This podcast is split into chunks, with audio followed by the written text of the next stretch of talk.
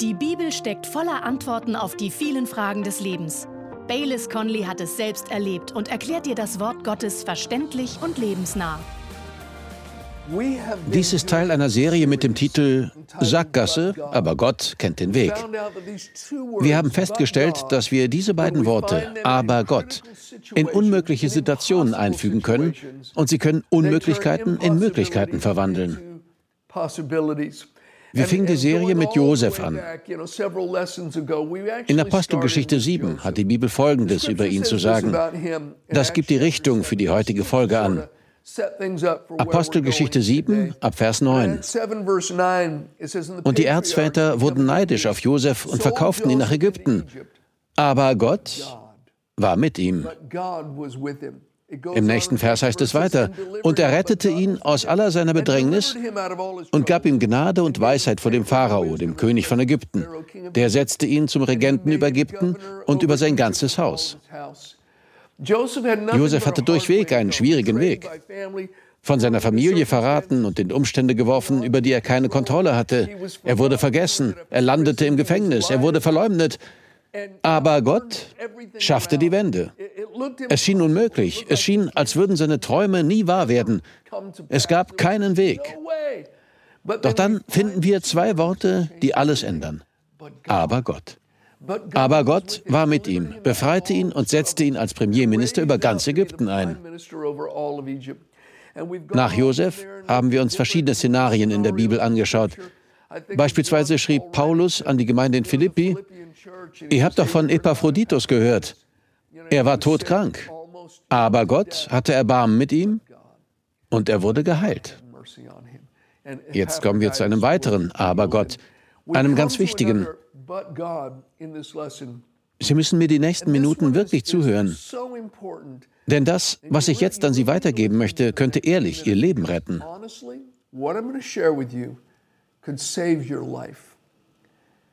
Und zwar ist es die Geschichte von David und seinem Sohn Salomo.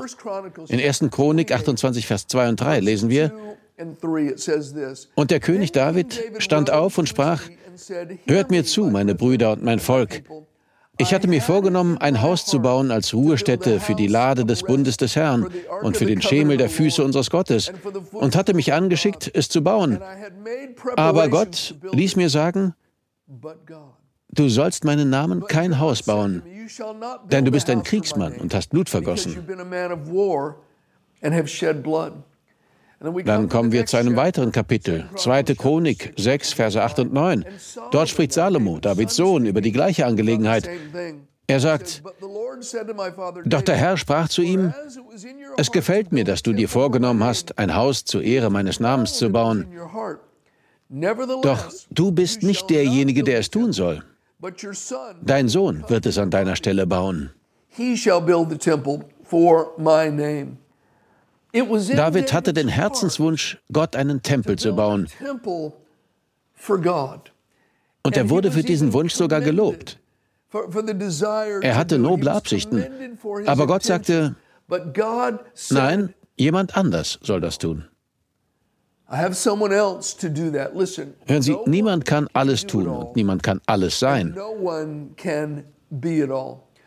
Sie sind von Gott nicht dazu berufen oder begabt, alles zu tun. Ihre Absichten mögen nobel sein. Es mag sogar ein tiefer Herzenswunsch von Ihnen sein, aber es ist trotzdem für jemand anderen gedacht.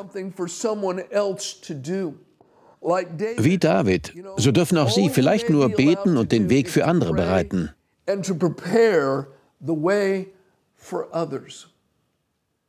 Überlegen Sie mal, David hatte den tiefen Herzenswunsch und Gott sagte, ja, das ist ein guter Herzenswunsch. Ich liebe es, dass du diese Absicht hast, David, aber du bist nicht derjenige, der es tun wird. Es war vor mehr als 25 Jahren, dass ich selbst einen tiefen Herzenswunsch bekam, und zwar eine Dachorganisation für christliche Leiter und Kirchen zu gründen, unter der sie Freundschaft und Unterstützung finden würden. Ich hatte das ganz stark auf dem Herzen und ich ließ mir sogar schon einen Namen dafür einfallen. Uh, ich wollte sie AIM, Ziel nennen, die Allianz Internationaler Ministries. Ich wollte diese Initiative in die Wege leiten. Doch dann merkte ich, dass mir die Infrastruktur und die Leute dazu fehlten.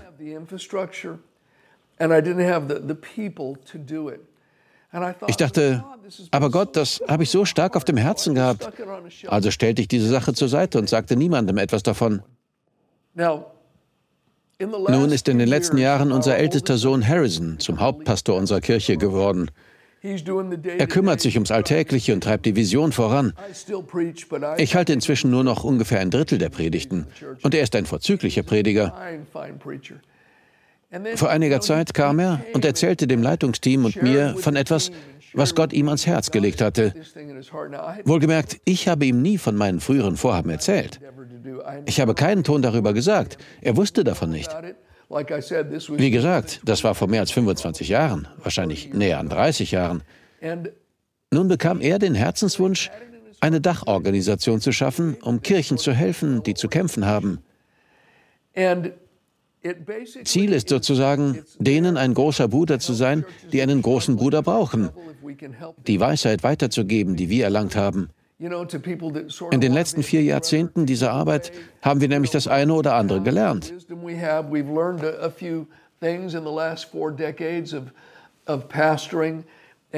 Also hat unser Sohn Harrison diese Organisation geschaffen.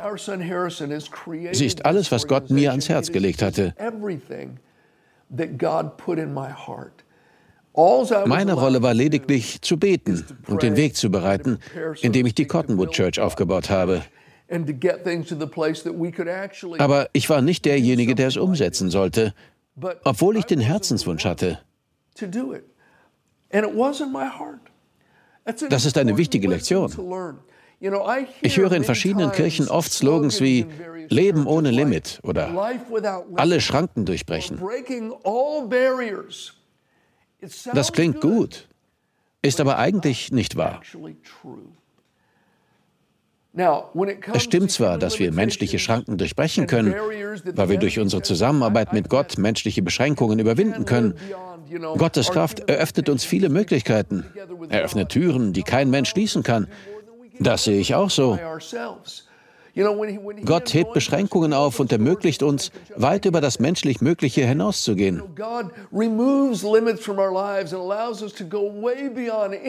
Und wenn der Teufel Schranken errichtet, können wir sie durch Gottes Geist durchbrechen. Wenn der Feind wie eine Flut hereinbricht, errichtet der Geist des Herrn eine Standarte gegen ihn. Gott ist ein schrankenbrechender Gott. Aber Gott selbst setzt auch Schranken. Und das, liebe Freunde, ist etwas ganz anderes. Ich hoffe, dass Sie das beherzigen. Das kann Ihnen viel Leid und Zeit ersparen. Das ist so wichtig. In 2. Korinther 10, Vers 13 schreibt der Apostel Paulus, wir aber wollen uns nicht ins Maßlose rühmen, sondern nach dem Maße des Wirkungskreises, den uns Gott als Maß zugeteilt hat, nämlich auch bis zu euch zu gelangen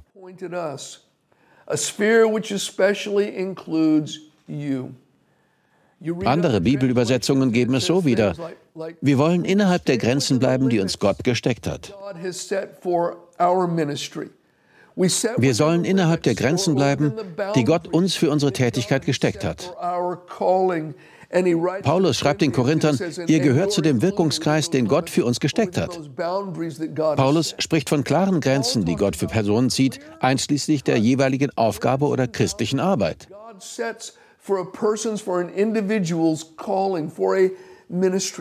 David sagte, ich hatte auf dem Herzen, ein Haus für Gott zu bauen und bereitete es sogar vor. Aber Gott sagte, du sollst es nicht bauen. Hören Sie zu, auch ein solches Aber Gott kann Ihr Leben retten.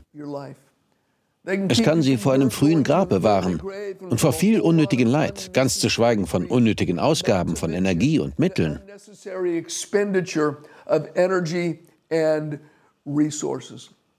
Mir geht es nicht darum, ein kleines und beschränktes Leben zu führen. Der Teufel verbreitet gerne einen Kleingeist, und will uns davon abhalten, groß zu denken. Das ist ganz und gar nicht mein Ziel. Wir müssen wachsen und im Glauben große Dinge anpeilen. Aber wir müssen auch auf unserer Spur bleiben. Wir müssen uns klar machen, okay, Herr, das ist es, wozu du mich begabt hast. Das ist dein Auftrag für mich. Innerhalb dieser Parameter will ich Großes anpeilen. Aber ich erkenne auch an, dass es Dinge außerhalb dieser Parameter gibt, Dinge, zu denen ich nicht berufen bin und für die ich nicht die Gnade habe. Versuche ich etwas zu tun, wo mir die Begabung oder Gnade fehlt, verursache ich nur Schwierigkeiten und Zusammenbrüche. Ein Bekannter von mir war Pastor einer großartigen Kirche. Er war ein toller Prediger, so richtig gut. Es gibt viele gute Prediger, aber dieser Mann war eine Klasse für sich. Und er hatte eine wachsende Kirche, die gerade ein neues Gebäude gebaut hatte. Aber er fügte auch eine christliche Schule hinzu, vom Kindergarten bis zur 12. Klasse, die ihn emotional fertig machte. Sie laugte ihn aus. Sie laugte die Finanzen der Kirche aus. Sie drohte, die ganze Kirche zum Aufgeben zu zwingen. Durch die vielen Probleme, mit denen er in der Schule zu schaffen hatte, blieb ihm keine Energie mehr. Und er fragte, Herr, warum? Dann vernahm er die folgenden Worte. Er erzählte, Gott sagte mir, ich habe dich nie dazu berufen, eine Schule zu gründen. Ich habe dich berufen, eine Kirche zu gründen. Dafür habe ich dich begabt und begnadet. Du hast nicht die Gnade, eine Schule zu leiten. Mann, das war ein Aha-Erlebnis und es rettete sein Leben. Vor vielen Jahren wollte ich eine Arbeit in Mittelamerika beginnen. Ich hatte mich bekehrt und mich Jesus ganz hingegeben und ich bewegte die Sache im Gebet. Und dann unterbrach Gott meine Pläne. Können Sie sich das vorstellen? Er sagte im Grunde, es ist zwar gut, dass du ein Herz dafür hast. Ich freue mich, dass du dich für mich engagieren willst. Aber ich habe eine andere Arbeit für dich. Dann führte er mich zurück nach Kalifornien. Zu dem Zeitpunkt lebte ich woanders. Er gab mir den Impuls, in Kalifornien eine Kirche zu gründen. Also ging ich nach Kalifornien zurück und wir gründeten die Cottonwood Church. Seitdem bin ich mit dieser Arbeit beschäftigt, wozu auch diese Sendung hier gehört. Ich hatte zwar Mittelamerika auf dem Herzen gehabt, aber Gott. Ich bin so froh, dass Gott dazwischen kam. Und hören Sie mir zu. Mir ist bewusst, dass mir jetzt gerade einige Leiter, Pastoren und Prediger zuhören. Es wäre eine sinnvoll genutzte Zeit für Sie, auf die Knie zu gehen und zu sagen, Herr, was sind meine Hauptaufgaben? Denn die Wahrheit ist, dass viele von uns unterwegs Übergepäck auflesen. Wir sehen etwas, was jemand anderes tut. Für ihn funktioniert es gut. Wir denken, das will ich auch.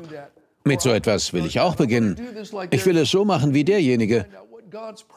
Nein, finden Sie heraus, was Gottes Wirkungskreis für Sie ist und bleiben Sie innerhalb dieser Grenzen. Sie sind erschöpft, fühlen Sie sich ausgelaugt, scheinen Sie ständig mit dem letzten Tropfen zu fahren. Dann liegt das vielleicht daran, dass Sie Tätigkeiten ausüben, für die Gott Sie nicht begabt hat. Das mag kontraintuitiv klingen, aber es gibt einige Dinge, für die wir einen Herzenswunsch entwickeln, Dinge, die gut und lobenswert sind, Dinge, die getan werden sollten, aber wir sind nicht diejenigen, die sie tun sollten.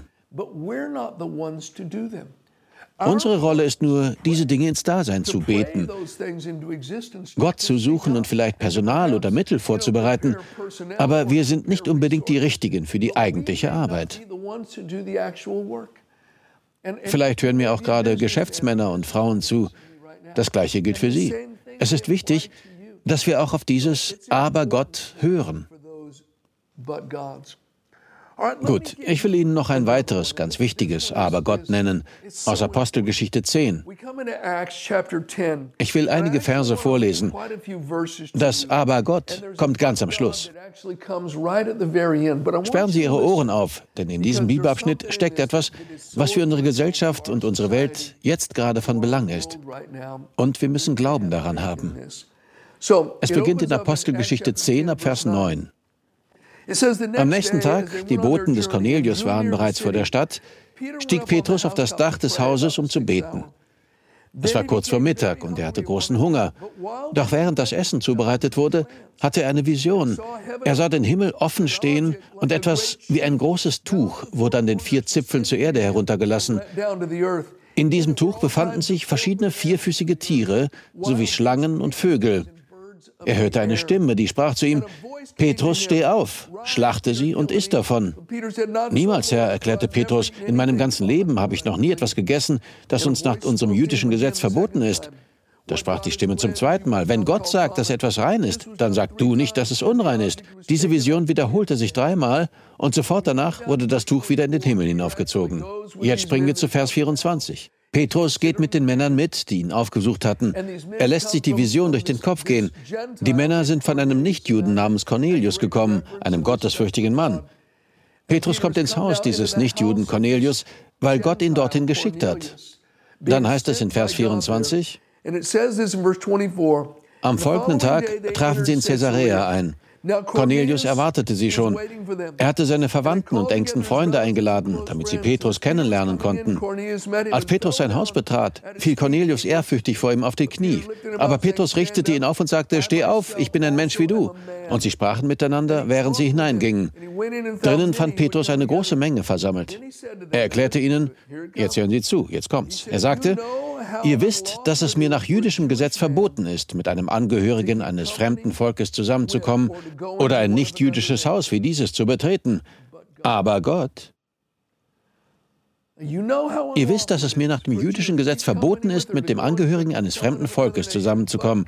Aber Gott hat mir gezeigt, dass ich niemanden für unrein halten darf. Als Petrus sagte, dass es ihm verboten sei, meinte er nicht, dass es gegen Gottes Gesetz verstieß.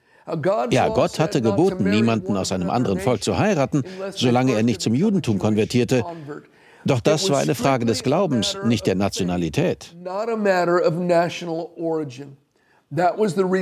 Petrus sprach hier von menschengemachten Geboten, die von religiösen Leitern stammten, nicht von Gott. In ihrem Kern standen Nationalismus und sogar Vorurteile. Wenn man heute den Blick über die Welt streifen lässt, besonders auch in meinem eigenen Land, sieht man, dass sich Kluften der Verbitterung aufgetan haben. Teilweise hassen sich Menschen aufgrund ethnischer Unterschiede. Und man könnte die Hoffnung verlieren, gäbe es da nicht diese beiden Wörter. Aber Gott. Petrus wurde in einer Kultur groß, in der man sich von Menschen anderer Völker fernhielt. Wiederum, Gottes Gebote in dieser Hinsicht hatten mit Glaubensfragen zu tun. Wer zum Glauben an den lebendigen Gott kam, den durfte man heiraten und all das. Es war keine Frage des Nationalstolzes, es war eine Glaubensfrage. Aber jüdische Leiter machten daraus etwas anderes. So war Petrus von diesem Gedankengut durchdrungen, dass Nichtjuden minderwertig seien und man sich mit ihrer Unreinheit nicht beschmutzen dürfe. Nun sagte Petrus, hey, Gott hat mir gezeigt, dass ich keinen Menschen unrein nennen soll. Petrus hatte ein Aha-Erlebnis. Ihm ging auf, dass alle Menschen in Gottes Augen kostbar sind und dass alle, Juden wie Nichtjuden, Jesus brauchen.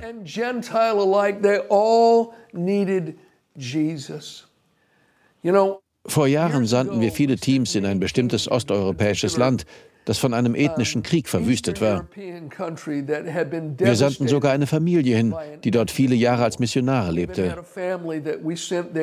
Aber wir hatten auch viele Kurzeinsatzteams.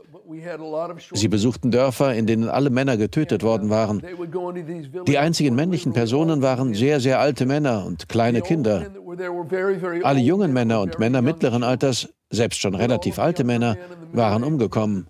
Wir bauten Behelfsbehausungen, damit die Dorfbewohner im Winter nicht zu Tode frieren würden. Wir hatten viele Teams, die lange Zeit dort solche Einsätze machten. Aber eins der Teams erzählte mir nach seiner Rückkehr, man könne sehen, wie die Verbitterung bei den kleinen Kindern Fuß fasse. Sie sangen Lieder darüber, wie sie für ihr Land sterben und sich an denen rächen würden, die ihre Angehörigen umgebracht hatten. Das war verständlich, wenn man sich klar machte, dass diese Kinder mit angesehen hatten, wie ihre Brüder, ihre Väter und Großväter getötet und deren Leichname auf der Straße verbrannt worden waren. Und die Soldaten hatten sie gewarnt. Fasst diese verbrannten Leiber nicht an. Lasst sie auf der Straße liegen, sonst kommen wir zurück und machen das ganze Dorf dem Erdboden gleich. Nun waren da diese Kinder, deren Brüder, Väter und Großväter immer noch verkohlt auf der Straße lagen. Die unausweichliche Schlussfolgerung davon sind weitere Generationen von Hass und Blutvergießen. Gäbe es da nicht diese beiden Wörter? Aber Gott. Durch unsere Teams und die Teams vieler anderer Kirchen, die dort das Evangelium verkündet haben, fanden diese kostbaren Menschen Gnade und Vergebung in Jesus. Diese Menschen, die so ein verheerendes Unrecht erlitten und so brutal behandelt worden waren, fanden die Gnade vergeben zu können. Es gibt Veränderungen, wenn Jesus das Herz berührt. Liebe Freunde, ja, es gibt viele Schwierigkeiten auf der Erde. Viele Klüfte, viele Ängste. Es gibt viel Voreingenommenheit, viel Falsches wurde begangen.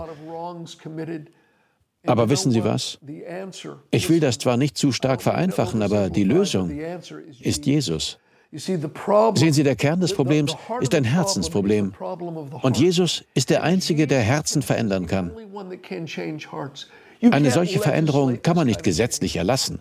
Man kann sie Menschen nicht aufzwingen. Generationen haben Misstrauen und Hass gelernt, teilweise aus gutem Grund. Aber Jesus kann das alles ändern. Er macht uns alle zu Blutverwandten, zu einer einzigen Familie. Ich gehöre zum Leib Christi. Es kommt nicht darauf an, welche Hautfarbe jemand hat oder aus welcher Kultur er stammt. Wir haben etwas, was über dem allen steht, nämlich der Name Jesus. Das kostbare Blut von Jesus macht uns eins. Gott sei Dank für sein Blut. Und liebe Freunde, falls Sie noch nie Ihr Leben Jesus anvertraut haben, rufen Sie ihn heute an. Er hing am Kreuz und hat sein Blut vergossen, um Sie zu erlösen. Er ist stellvertretend für Sie gestorben. Er hat die Strafe für ihre Sünde beglichen. Und am dritten Tag, nachdem Gottes Rechtsansprüche für immer erfüllt waren, stand Jesus von den Toten auf. In der Bibel steht, wenn sie das glauben und ihn als ihren Herrn bekennen, werden sie gerettet werden. Sie werden errettet. Und falls Sie mit Hass und Ablehnung gegenüber anderen Kulturen und ethnischen Zugehörigkeiten zu kämpfen haben, bete ich, dass Sie ein großes Aber Gott erleben.